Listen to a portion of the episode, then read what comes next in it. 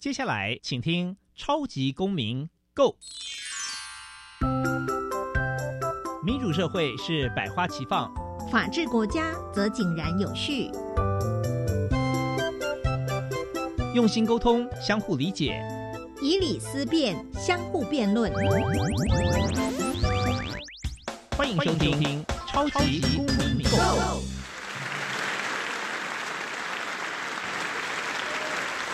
各位听众朋友们，大家好，欢迎再次收听《超级公民购》。本节目是由教育部所委托，由国立教育广播电台以及财团法人民间公民与法治教育基金会联合制播。我是节目的主持人苏格格苏明祥。明天十一月二十日是世界儿童日，也就是国际儿童人权日。一九八九年的这一天，联合国大会通过了《儿童权利公约》，是国际儿童人权保障的基本规范。经过多年努力，儿童人权虽有进步，但仍有数百万脆弱儿童的生命正遭受威胁。今天我们邀请到台湾世界展望会政府专案管理部的黄杰凯主任莅临节目的现场，为我们说明起源以及实际行动吧。民间公民与法治教育基金会是以推广民主基础、公民行动方案为中心，培育未来的公民具备法律价值以及思辨的能力。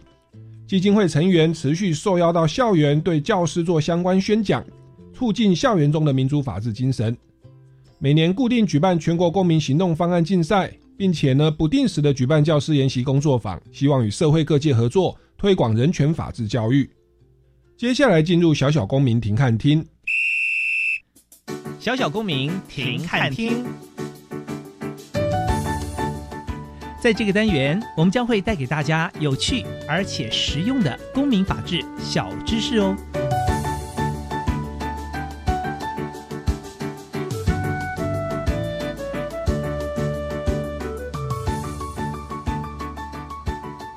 十一月二十日是世界儿童日，也就是国际儿童人权日。一九八九年的这一天，联合国大会通过了《儿童权利公约》。是国际儿童人权保障的基本规范，也是目前最多国家签署、共识度最高的国际公约。儿童权利公约的概念为：儿童是权利的主体，而非国家或父母的附属品。公约全文共五十四条，包括了四大原则及五大权利。台湾于二零一四年十一月二十日起施行《儿童权利公约施行法》，将此公约国内法化。以健全儿童及少年身心发展，保障及促进儿童及少年权利。接下来进入公民咖啡馆。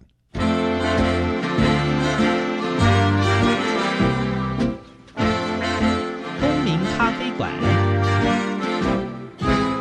倒杯咖啡，跟我们一起在公民咖啡馆分享近期最具代表性的公民时事。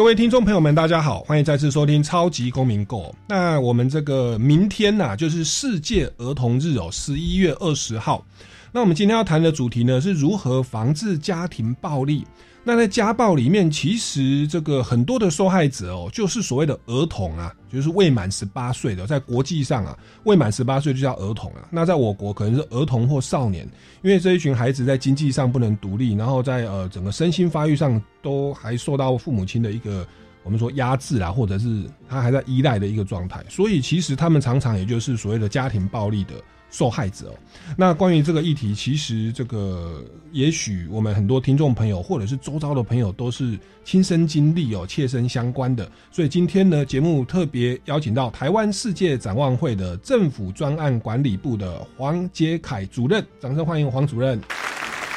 呃，主持人好，各位听众朋友，大家好，呃，我是黄杰凯，很高兴这次有机会接受我们呃教育广播电台的邀请，在空中和大家见面。是，哎，杰凯主任本身也是在美国学心理学，对不对？嗯，是的。然后后来在国内担任了非常多的这个寄养服务中心的社工员呐，还有总督导啊，来跟我们来简单分享一下，您为什么当初学习心理，然后为什么会回来台湾来从事所谓的这个包包含所谓的寄养家庭的这一块哦？那是不是来跟我们分享一下，就是为什么要投入这个产业？哦，不，不是产业啊，就这个这个公益服务啊。了解。那也来聊一下，说台湾世界展望会后来是怎么样来加入？那展望会主要是要做什么事情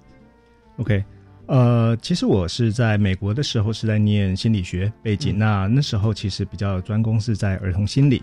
所以其实，在回到台湾之后，在这个因缘机会之下，那接触到这个寄养服务，那也也顺是在二零一一年的时候加入世界展望会。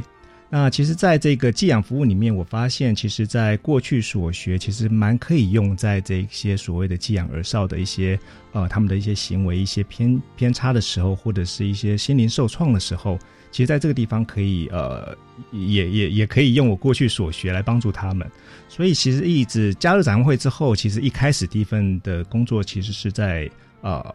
家庭寄养服务当社工员啊，那。在这个寄养的领域里面，其实也待了七八年。在这七八年里面，其实我们看到很多的呃寄养儿少，他们在家里原生家庭受创了之后，带出来安置在这个寄养家庭里面。那我们可以从这个寄养的过程里面，可以看到他们因为寄养家庭的协助下面，他们其实身心发展得以呃慢慢的恢复健康。那这个是在呃我在展望会里面，其实呃比较最主要的一个。呃，第一个部分是在这个寄养服务，嗯，那后来就是换了一个工作，呃，调职到这个啊一一三保护专线，这又是在更前端的一个服务了啊。那我相信一一三保护专线对于呃一般社会大众其实是不陌生的。那大家可以知道说，一一三保护专线其实主要是提供全国的民众，不管是家庭暴力、儿少保护、那性侵害、性骚扰啊。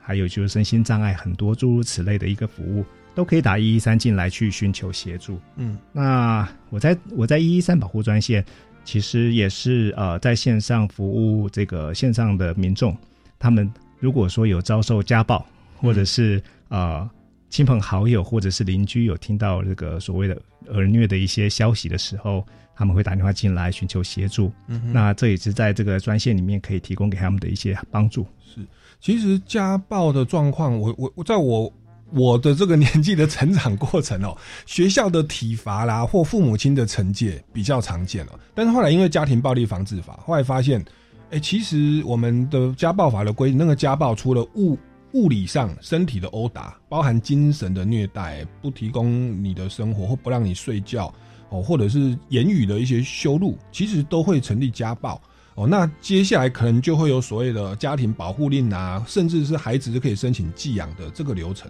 我我觉得这个部分其实对听众朋友而言算是息息相关哦。我我想请教一下，既然你在一一三保护专线第一线的现场，我们目前这个家暴，如如如果我我自己或我的家人，或者说我的邻居、我的亲朋好友，我耳闻到他被他的呃家人家暴的话。我们如果要寻求协助的话，呃，您可不可以给我们听众朋友一些建议？我们要如何去呃掌握证据啦，提供什么资料来捍卫自己的权利？那我们在所谓的司法制度或寄养的制度上，它的呃认定的标准是什么？哦，那我们会面临到什么样的流程？是不是也可以跟我们听众朋友介绍一下？OK，好。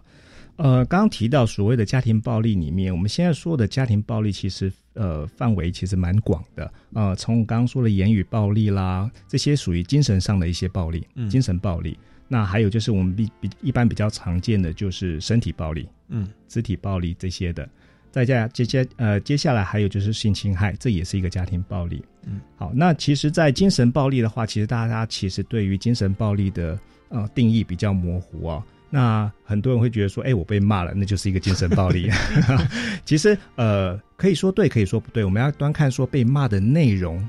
里面来说，是不是有含羞辱性的，或者是控制。我们譬如说，我们用用命令式控制。譬如说，举例来讲，呃，我控制你可以做这个，不能做那个，就是非常的呃，我们说的这个 demanding，就是控制控制欲很强的时候，其实那也就算是一个精神上的一个暴力了。是。对，那还有就是我们说的在经济上面控制另外一半啊，这些也是算是一个精神上的一个暴力。那我们对于呃家庭有时候家长在教导小孩的时候，呃，可能我们会用一些比较贬低啦或者辱骂的字眼对待孩子，那导致孩子长期在这样子的一个呃精神虐待这样情况底下，其实他的身心发展是会受到很严重的影响的。这就是我们说的这个精神暴力。嗯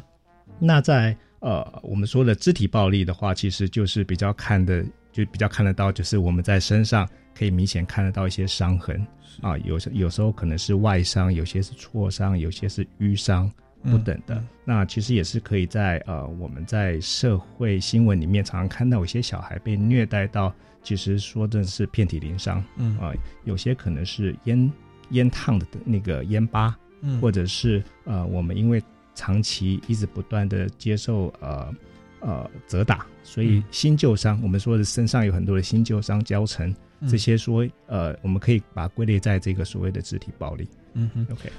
肢肢体暴力，如果我被殴打成伤，我去验伤，那个证据是比较 OK 啊，就是很明确。那你说言语暴力，我要录音吗？还是说我要存对话记录嘛？那在实物上，我说我被辱骂，说我考试很不好，然后。他就骂我是个笨蛋了，不是他就这样子。那我这样去申请一一三的保护专线，我们会怎么处理？会觉得说这个情节还没有那么轻重，还是你们是如何去做判断的？哦，我觉得这好，我们先回答这个问题。OK，好。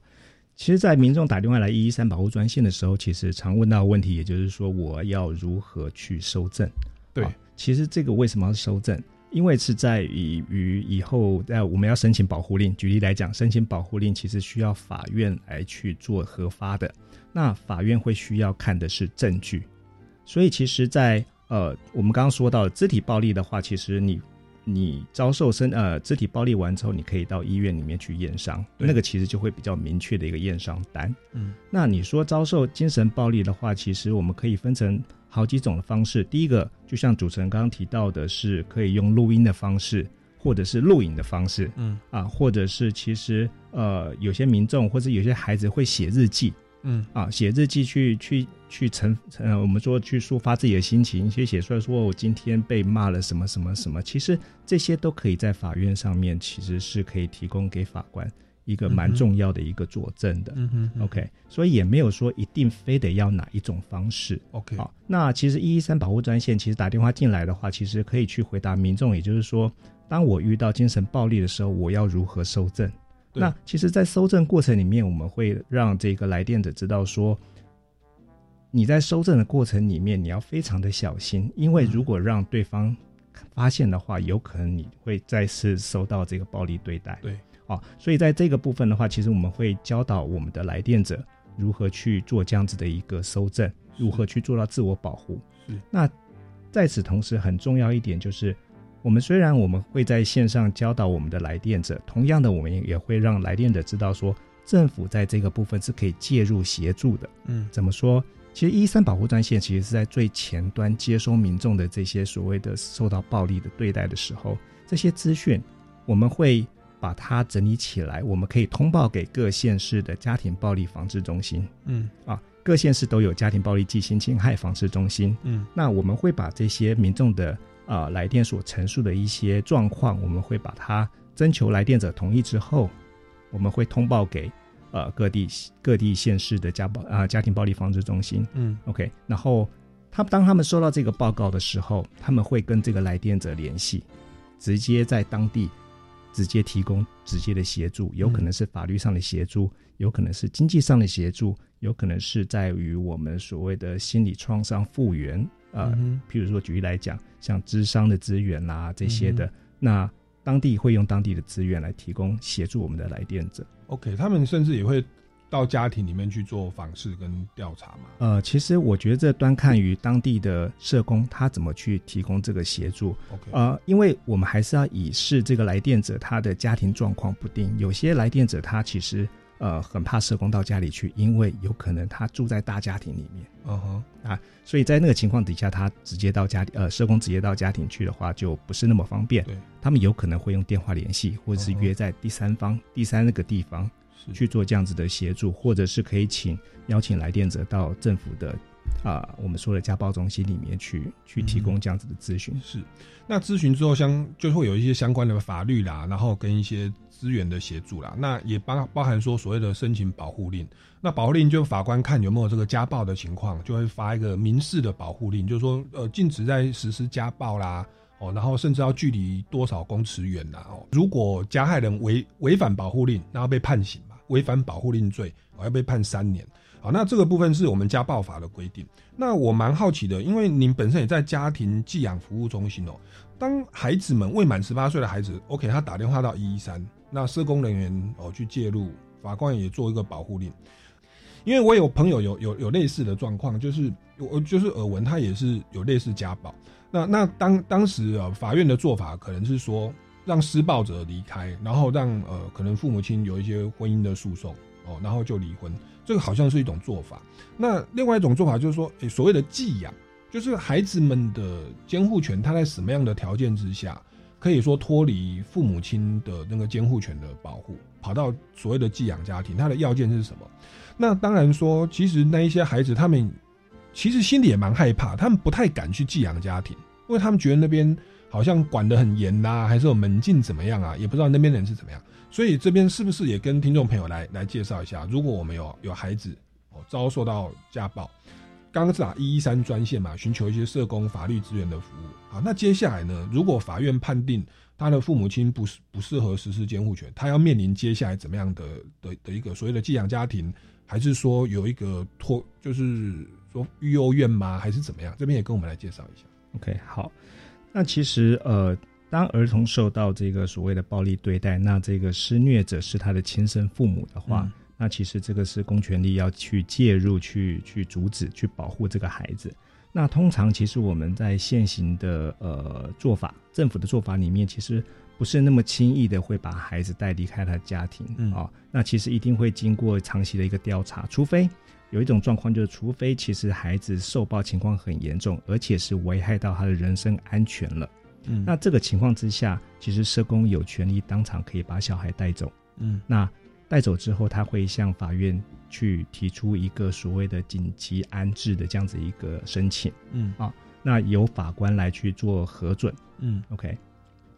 那其实孩子其实把呃我们从他家里面带走之后，其实孩子是不是可以符合条件，然后可以从家里里面原生家庭里面吧被带走的时候，其实是由这个家庭暴力防治中心的社工啊去做这样子的一个当下的一个决定跟决断判断。那当他孩子被带走之后，他会开始去帮这个孩子去寻找可以安置的一个所谓的家外安置的一个地方。嗯。寄养家庭是其中一个，嗯，啊，那我们还说还有一个就是我们说的紧急短期安置的处所，嗯，啊，那个所谓的呃以前早期我们叫育幼院，但是呢，对，可是现在我们说那个是一个安置机构，OK，对，那我们说的安置机构它可以分成紧急的，还有长期的，是。啊，现在还有另外一种就是说的我们说的亲属亲属安置，亲属安置的话其实跟寄养家庭类似，但是呢。这个呃亲属安置的这个家庭，其实这个还是这个孩子的所谓的有血缘关系的啊，或者是有特殊情谊的这样的一个家庭，让这个孩子可以不会那么的排斥去居住在一个完全不认识的环境。有可能这个亲属家庭是他的舅舅，有可能是阿姨，是可以暂时保护他的。那也是由社工来决定说哪一个处所对这个孩子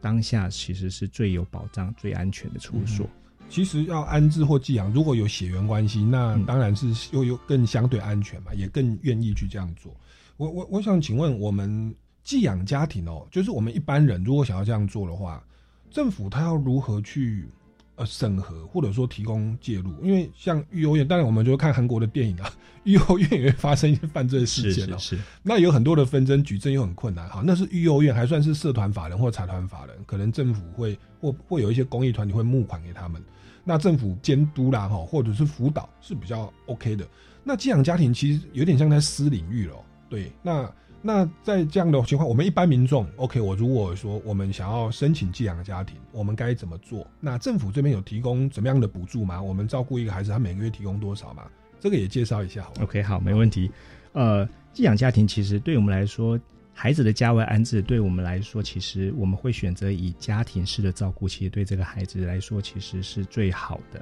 哦。其实呃，安置机构不是不好，而是说他对于孩子，尤其是比较年纪比较小的孩子来说，其实我觉得那并非是一个最适当的一个安置感觉比置。较像学校或军队。对对，就是对团体生活。对，那其实对孩子来说，其实家庭式的照顾，其实对他们的身心发展是，其实在国内外的各个研究来说的话，其实是最好的。对，OK，我们说最好的，相对来说比较好的。对，OK，但没有没有小孩是愿意离开自己的原生家庭。Anyway，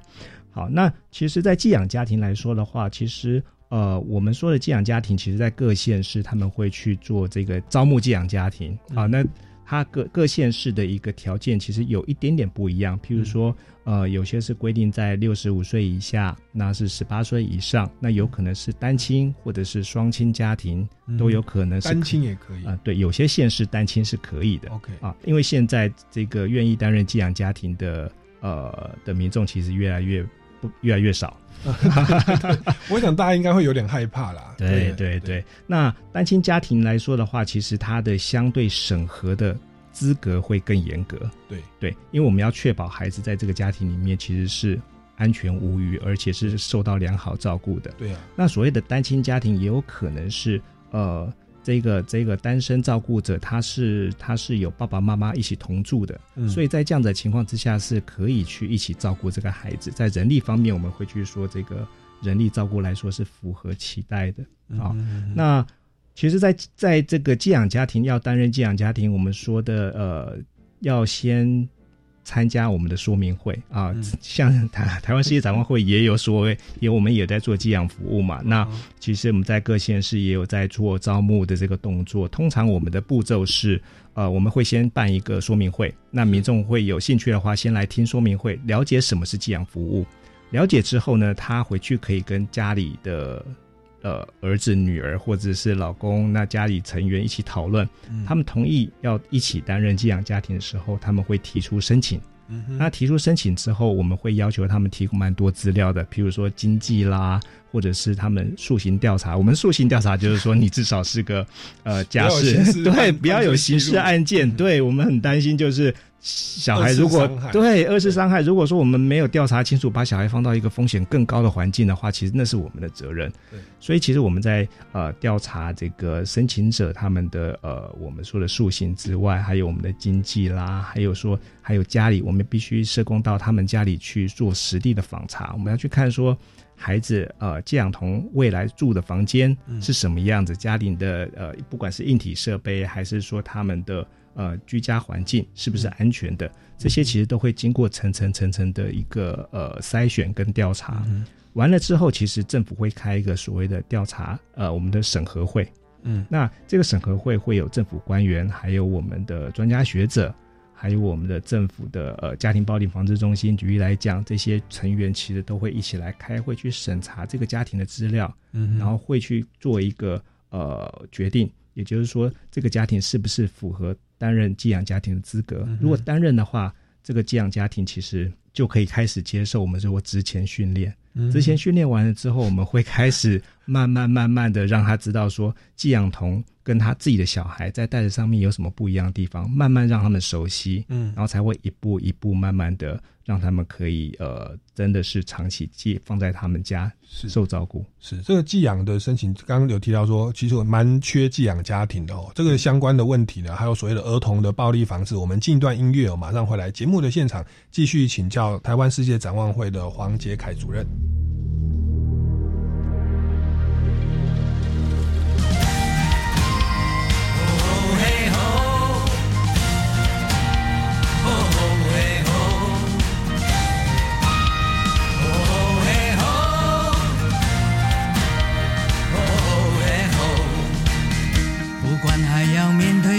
少的困难，不管还要迎向多少的风浪，我想让你了解，你从来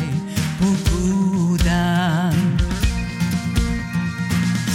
不管还有多少恐惧在扩散，不管还有多少不安在弥漫，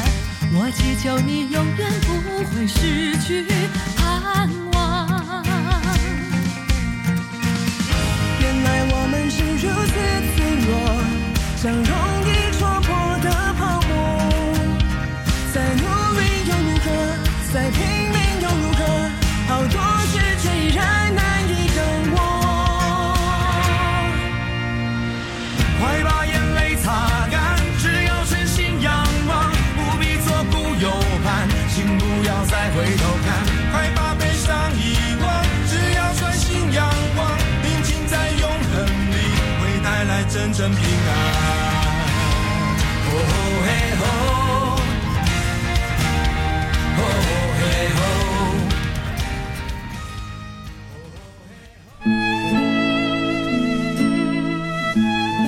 中，你曾经感受过什么是非常积极的、用心的想要靠近你吗？是家人、爱人，还是朋友？世界上还有一样东西，想尽办法与你的生活对话，它的名字就叫艺术。我是主持人端端，欢迎收听每周四周五晚上七点到八点钟世界梦想表演厅。我希望毕业后就有工作。推荐你参加五专展翅计划，就读五专期间学费全免，后两年又有合作企业赞助的生活奖学金或是实习津贴，以及教育部杂费补助哦。这样我就能减轻负担，安心上学了。是啊，毕业后可以直接进入合作企业工作。教育部鼓励学校与企业产学合作，共同培养人才。详情请上五专展翅计划网站。以上广告由教育部提供。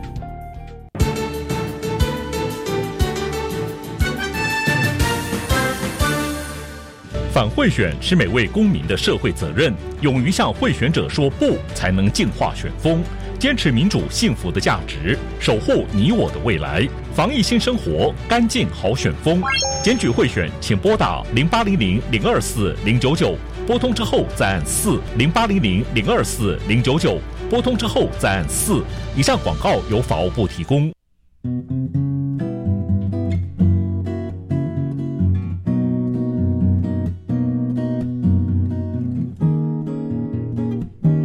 我是苏命苏米恩，你现在收听的是教育电台。哦，朋友们就爱教育电台，耶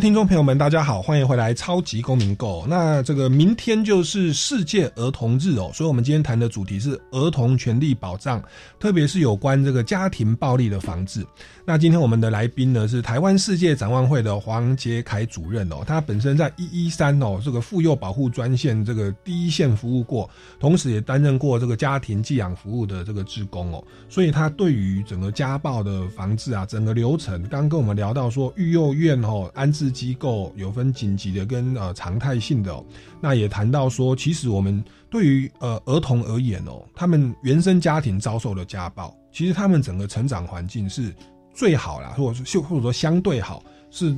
到一个类似于家庭的一个环境，就是所谓的寄养家庭哦。那目前各县市对于寄养家庭的资格申请，其实刚听起来是蛮严谨的哦，那都稍有不同。那我想请教，那寄养家庭在这个过程有没有得到社会补助啊？政府有没有一些 一些补助哦？那刚刚提到说有一些职前的训练，那那个寄养的儿童跟我们的自己的孩子在在我们在处这个应对上也要稍微有一些不同。这个也也跟我们稍微分享一下好不好？那以及说我们寄养家庭政府会提供哪些资源去协助？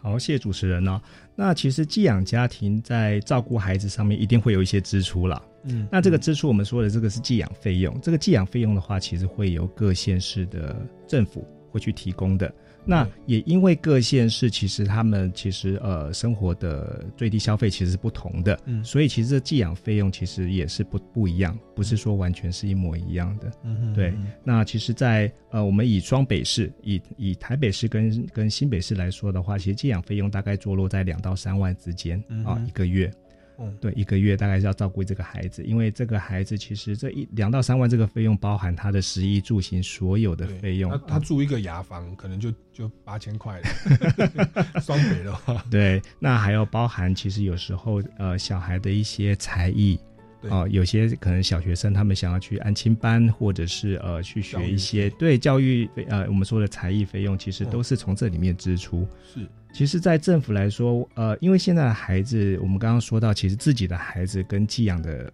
儿少有什么不同？对其实最大的不同是我们自己的孩子从小到大都是在我们的照顾里面，嗯这个安全的环境照顾里面，其实是在这个爱的环境下长大的。嗯，但是我们说的这个寄养儿少，他们其实大部分来说都是来自于比较受到不好照顾的啊，疏忽照顾或者是照顾不当，或者是比较破碎的家庭长大。嗯那其实他们在这样子，大家可以想象，就是说，其实，在这样子环境下长大的孩子，其实他们对于人的戒心是很大的，自我保护，因为从小到大他都必须要自己保护自己。嗯啊，那爸妈不给吃的时候，他自己想办法去找吃的。嗯那有可能孩子有一些会有一些所谓的偷窃的行为，嗯或者是囤积食物的这些行为啊？为什么？因为他饿怕了，嗯他必须要让自己肚子是填饱的。嗯所以很多孩子，呃，其实在，呃刚到寄养家庭的时候，他的行为问题是很多的。嗯这不是他本身的问题，而是他从小到大所遭受到的这些经验，告诉他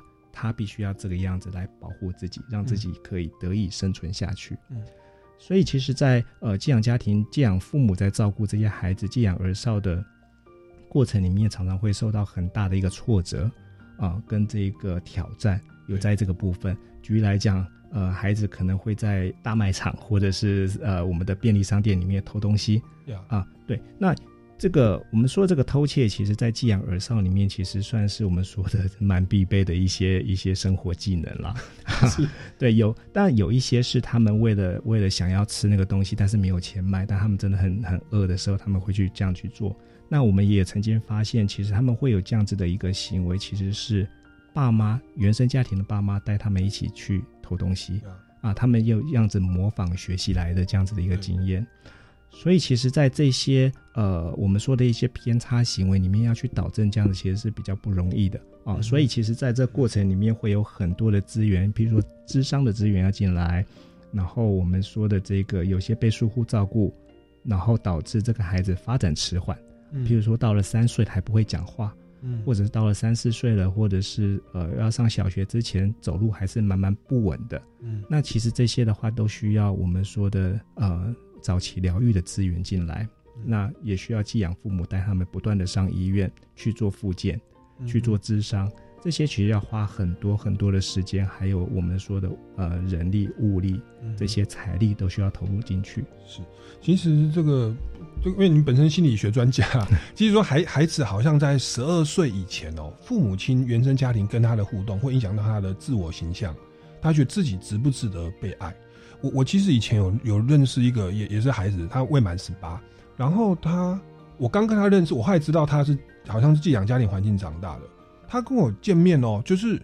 感觉他好像很没有安全感，他一直找事情做，他会他好像潜意识里面觉得说，他如果不对我们这个团体有一些什么贡献的话，我们就会把他踢出去。他很害怕被遗弃，所以就一直找事情来做。我说你干嘛那么慌张？你就在这条那，因为我们一般可能比较相对健全的家庭，父母亲会对我们有爱，所以我们在潜意识可能在十二岁以前，我们就知道哦，我是值得被爱、被尊重。可是追寻孩子其实看得心痛啊，就是心痛，然后就觉得、你不用那么累嘛。可是他就是会觉得很没安全感，觉得随时会被遗弃。好，那那这样的一个东西，好像短时间之内我们呃多一些爱他跟关爱他，他也没办法立刻去调整哦。那就其实也影响到了他跟大家的一些一些互动。所以你刚刚提到说，其实我们一般的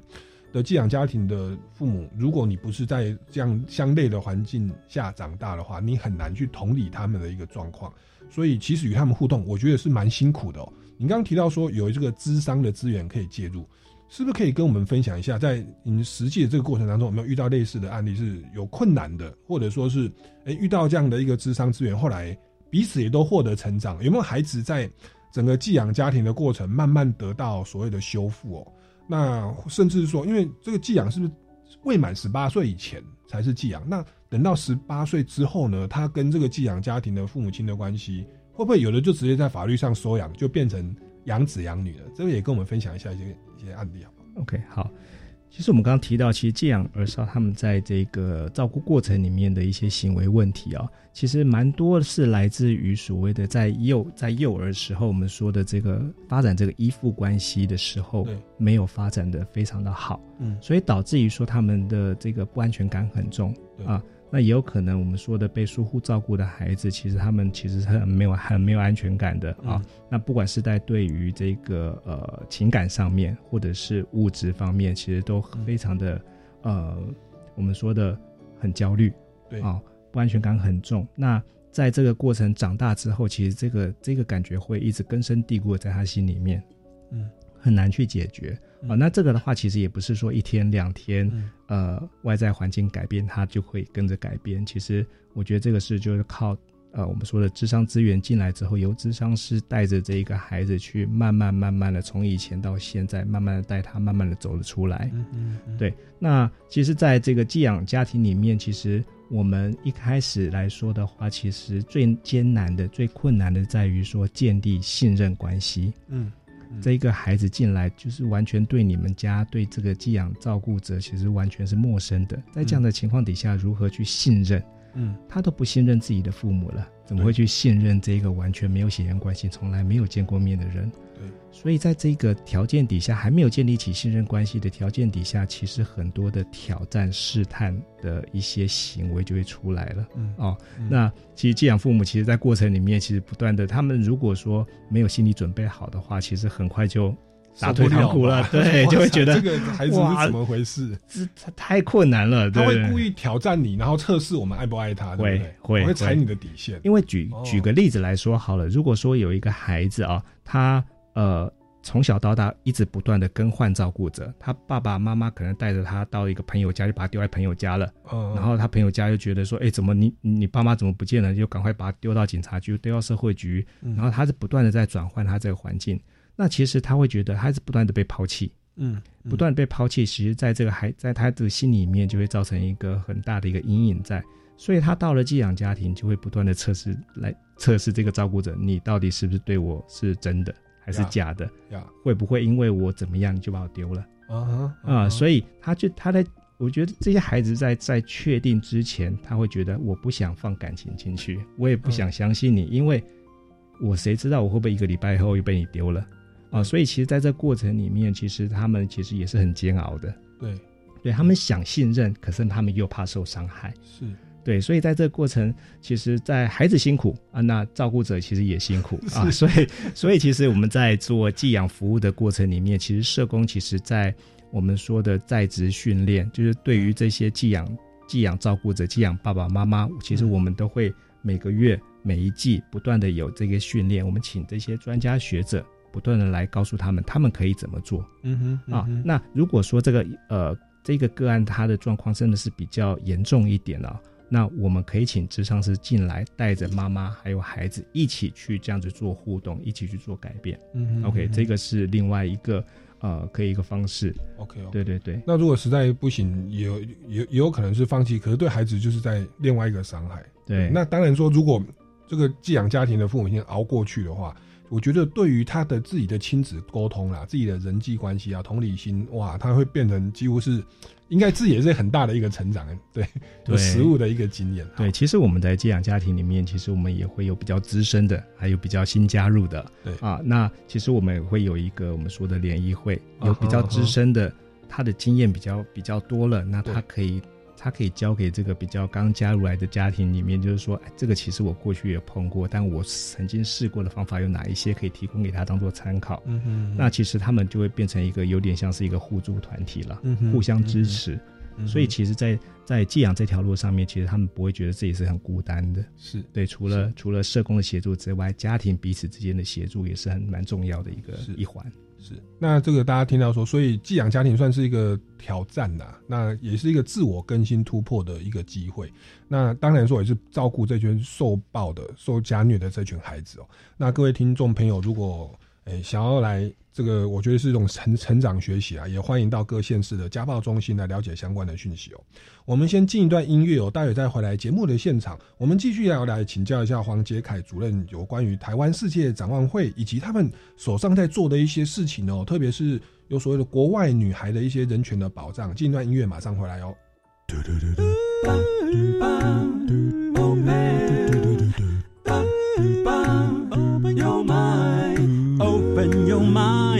就爱教育电台。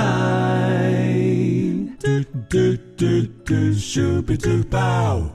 各位听众朋友们，大家好，欢迎回来《超级公民购》。那我们节目一开始就说啊，明天就是世界儿童日了哦，所以我们今天来聊到所所谓的如何防治家庭暴力，从一开始这个如何的收正哦，这个身体上的虐待啦，言语上的虐待啦，我们要如何收正，然后来打所谓的一一三保护专线，再转介到县市的家暴防治中心哦，其实就有一些相关的社工资源啊，然后咨询的资源啊，法律的资源会提供协助。那当法院来介入。提供了保护令之后，就可以来杜绝初步的家庭暴力的实施啊。那当然说，如果孩子呃，如果就是家暴的情节严重的话，那这个孩子又是未满十八岁，也有可能会哦，透过法院的一个一个裁判哦，把监护权哦移转到所谓的寄养家庭哦，或者是所谓的育幼院，也就是安置机构。那刚刚前半段聊到很多蛮蛮实际层面的实物层面的寄养家庭的父母亲可能会遇到的。跟这个受家暴的孩子哦，他们在整个陪伴的过程，其实大家都是一个生命的突破跟成长哦。那这个欢迎说有兴趣的、有负担的这个听众朋友，其实可以来尝试哦，来来申请或者在这当中来来进行一个人生的一个学习跟突破。啊，那这个是所谓的寄养的部分哦，这个孩孩子保护的部分来介绍一下。那世界展望会其实好像是一个国际组织，对不对？是我们大家都知道。那台湾世界展望会哦，它是如何就是什么时候成立的啊？那在目前所做的事情是什么？那特别我们看到一些呃网网站跟报道，有所谓的国外女孩的一些呃一些捐助或或支持啦，这边也跟我们来介绍一下，好不好？之前我服务的单位就寄养嘛，那后来到一一三，那我现在目前来说的话是在政府专案管理部。那政府专案管理部它其实最主要是在做分析跟评估，还有管理。因为展望会在其实各县市，台湾各县市跟各县市政府其实都有合作啊。那其实政府有很多的方案，现在都是委外办理啊。那我们就有呃跟政府合作去承接的这些所谓的政府专案。那这些专案其实我们需要去分析评估它的执行的效力啊，执行的成效如何。那这是目前这个正在做的一个一个工作内容啊。那其实展望会来说的话，其实。不只是跟政府合作，那其实在国内其实有蛮多资助的这个孩子。我因为我们的展望会其实最主要的，呃，我们的服务对象服务对象是儿童跟少年未成年的啊。那其实我们的服务对象其实因为他们是核心，所以其实他们其实他们所在的我们说的服务对象是儿少，那家庭是他们基础，因为他们生活在这个家庭里面。那还有就是社区家庭所在的一个社区。那其实这些在在都是去提供这个孩子的一个照顾很重要的一环，所以其实我们在服务儿少的过程里面，其实我们投入蛮多的这个呃心力在这个家庭的维持，还有社区的一个支持。嗯，哦，这个是展望会其实在做的一个蛮蛮重要的一个一个业务的一个一个范围里面。嗯哼，你们提供一个更健全的家庭或者是社区，那你们会就是包含所谓的辅导的课程嘛？然后，对，OK，呃，其实，在这个我们说的家庭陪力方面的话，其实我们会希望说，孩子是是不需要被带离开他的原生家庭的啊。如果说这个家庭里面真的是因为所谓的经济困难啊，所以照顾方面其实是照顾不过来的情况底下，其实展望会会非常希望可以协助家庭去照顾好这个孩子。嗯，对，那其实。呃，在这样的情况底下，其实投入蛮多在我们的所谓的家庭培力，也就是说，我们去培养这个呃，父母亲说了父母亲的一些工作能力，还有他们可以做什么样的工作，去协助他们。那这个家庭之外的话，整个社区也，如果说整个社区可以不断的带动起来这个这个部分的话，那其实对于家庭也是一个很大的一个支持力，就像是家庭支持孩子。那社区支持家庭，用这样子的概念，那其实这样子的话，就是一层一层的把这个孩子可以保护的更好。是对，那这个至少就是让孩子在经济上 OK 是得到援助了。那当然说其他的一些辅导的课程啊，亲子的教育也也当然都都都是有的哦。那那当然我我我看到网站上有看到说，哎，展望会其实有在在宣导一个所谓的资助国外女孩。哦的的这个案例，哎，这个是不是也跟我们来介绍一下？这这个这个是什么样的内容？OK，呃，其实在这个今年的十月十一号，也就是今这个月十月十一号，其实它是一个国际儿女童日哦，对，那其实它的这个我们才刚过了十周年啊，这这第十年了。那它的目的是期盼各国就是能齐心帮助全世界女童终止不平等对待，是对，那就是实现他们应有的一些权利。嗯，OK。那其实展望会正在进行的这个有一个专案叫“抢救一千女孩”的专案，是我们正在倡议的主题哦。嗯。这也是展望会第四年发起这个一千女孩的资助行动。嗯。那跟这个联合国全球永续的 S 呃 SDGs 同步倡议，我们希望可以让女孩子被赋权，那有机会去学习，知道可以拥有什么样子的权利，嗯。那懂得保护自己。嗯。OK，那知道可以向谁求助，OK，甚至是我们可以提供家庭生计的一些赔率计划，这个是我们这个一千女孩的一个一个呃我们说的一个专案正在推的。是我们说未满十八岁的孩子本身就是经济的弱势，然后监护权其实是掌控在父母的手里。那在这当中，如果又是女童的话，那等于就是又有搭配传统上的那种呃性别的歧视，所以它等于是双重的弱势哦，特别这个女童的部分。那所谓的一千女孩，她是在世界各国吗？还是有没有特别着落在怎么样的地区？所以我们印象中，像中东地区是女孩子要蒙面的哦。对对对，那现在 OK，台湾也戴口罩了啦，对，但是呃，这个部分是不是可以再稍微说明一下？我们民众是用只能捐款吗？还是可以用什么样的方式来响应这个活动？嗯那有没有包含台湾自己的女童？OK，其实我们一个数据就是我们根据这个联合国的儿童基金会对，他们在二零二一年去年的一个统计资料啊，嗯。就是全国平均每三秒钟就有一个女孩就是步入童婚，也就是说她在儿童的这个阶段，她就必须要去结婚，就未满十八岁就要嫁了。呃，有时候可能是大概不到十岁，有可能每隔三秒钟啊。每隔三秒钟就有一个女孩，这对地球这是全球对全球的哦一个统计、统计数据。是。对，那全球共有六千三百万个女孩，她们是童工，也就是她们是她们正在正在遭受被剥削，对被工作被剥削。那全球有百分之七十二被贩运的女孩遭受性剥削。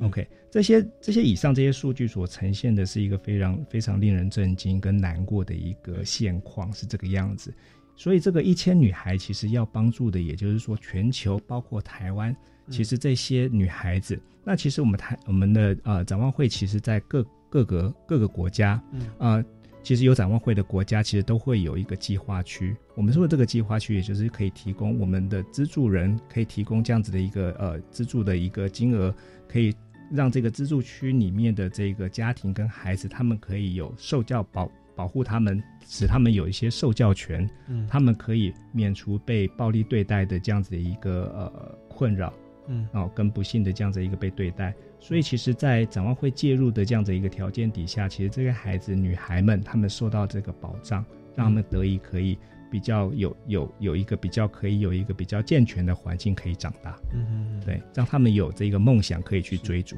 对，对。先从一千位女孩开始。对，OK OK，好，那相较之下，其实这个距离还非常的的遥远，但是我们从至少有第一步了，那也是希望。呃，国际之间以及我们其实台湾算经济环境比较好，我们去去帮助做一些呃回馈社会、捍卫人权的的一个一个动作，也希望大家可以来多多关注哦。好，那其实节目也慢慢到了尾声哦，我想我们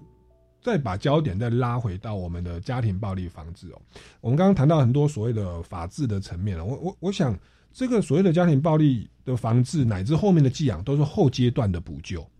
我想在初期，这个孩子受家暴的孩子跟他的原生家庭，除了经济环境不好之外，您的观察是不是也跟我们听众朋友来说明一下？我们作为学生、家长、同学或老师哦，我们要如何去预防家暴，或者避免自己成为家暴的施暴者？哦，我们开始就是说，我们希望在这个事件不幸的事件还没有开始之前，就可以做到预防的工作。对，那其实呃，不管是呃我们的呃听众朋友，或者是听众朋友的亲朋好友，嗯其实有时候我们在邻呃左邻右舍有听到，譬如说爸爸妈妈在骂孩子的时候，其实有时候夜深人静的时候特别大声。啊，或者是我们知道说，有时候呃，在学校老师有可能会对孩子有一些我们说的不当管教，或者说言语暴力啊、嗯精神暴力这样的情况底下，那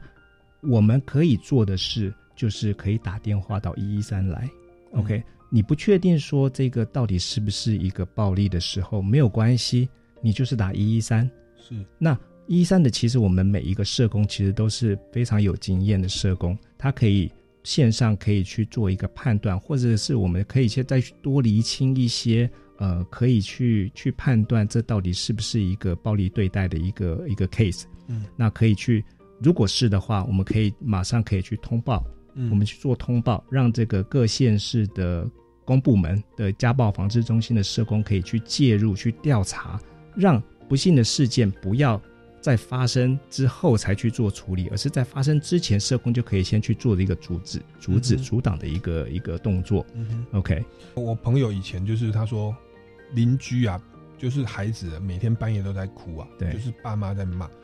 他问我说该怎么办，然后我刚刚说当然可以打一一三嘛，然后他就问我说，诶、他打一一三的话，那社工人员是不是会留他的资料啊？邻居也就三户而已，他一定知道要不就是你，家是我。我懂他有点害怕。我懂这个部分，你们对于呃呃这个算检举人嘛，吼、嗯的的的一个各自的保护，对呃是什么样的状况？OK，好，呃，我相信民众打电话进来一定会担心这个，就是说，其实我们会不会破坏邻居之间的关系啊？对，那其实呃，我要请各位听众朋友，其实要呃真的要放心，因为你你打电话进来这个一一三，其实你的所有的一些提供的资讯，其实都是保密的，嗯，没有任何人可以来调阅，除了法官之外。嗯，OK，所以这些东西其实这些资料只有公部门的社工需要去协助的社工会知道而已。嗯啊、那其实这个来电者提供这个来电者，其实也不是社工主要要去要去要去呃去知道的关心的对象，他要知道的是你你所说的那一户那个小孩，他现在是不是正在受到不当对待，他马上去阻止。